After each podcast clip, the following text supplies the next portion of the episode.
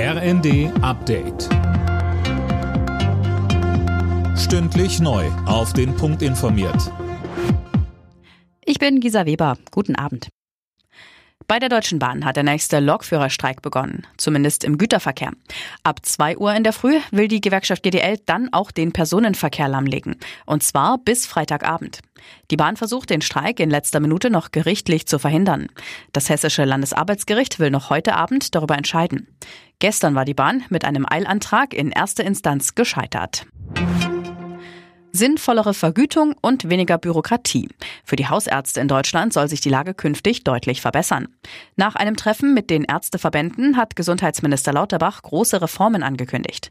Statt einer bisher geltenden Begrenzung der Leistungen pro Quartal soll es etwa auch für die Praxen künftig eine Vorhaltepauschale geben, so Lauterbach indem die Praxen, die besonders bedeutsam sind für die Versorgung, die viele Patienten versorgen, die Hausbesuche machen, die sozusagen die Versorgerpraxen sind, die werden eine Pauschale bekommen, einfach für die Vorhaltung dieser Leistung.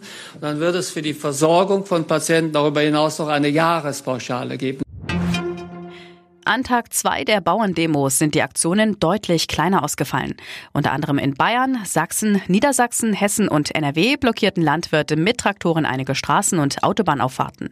Der Bauernverband hat auch in den kommenden Tagen zu weiteren Demos aufgerufen. Die Bundesregierung will trotzdem an den Kürzungen bei den Agrardieselsubventionen festhalten. Man sei den Bauern schon entgegengekommen, sagte Kanzler Scholz.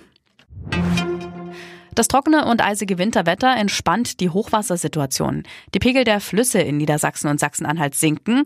Trotzdem sind weiter hunderte Helfer im Einsatz, um die Deiche zu stabilisieren. Im Landkreis Mansfeld-Südharz gilt weiter der Katastrophenalarm.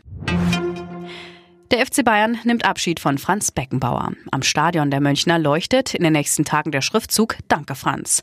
Der Verein will auch noch eine Trauerfeier organisieren. Beckenbauer war am Sonntag mit 78 Jahren gestorben. Alle Nachrichten auf rnd.de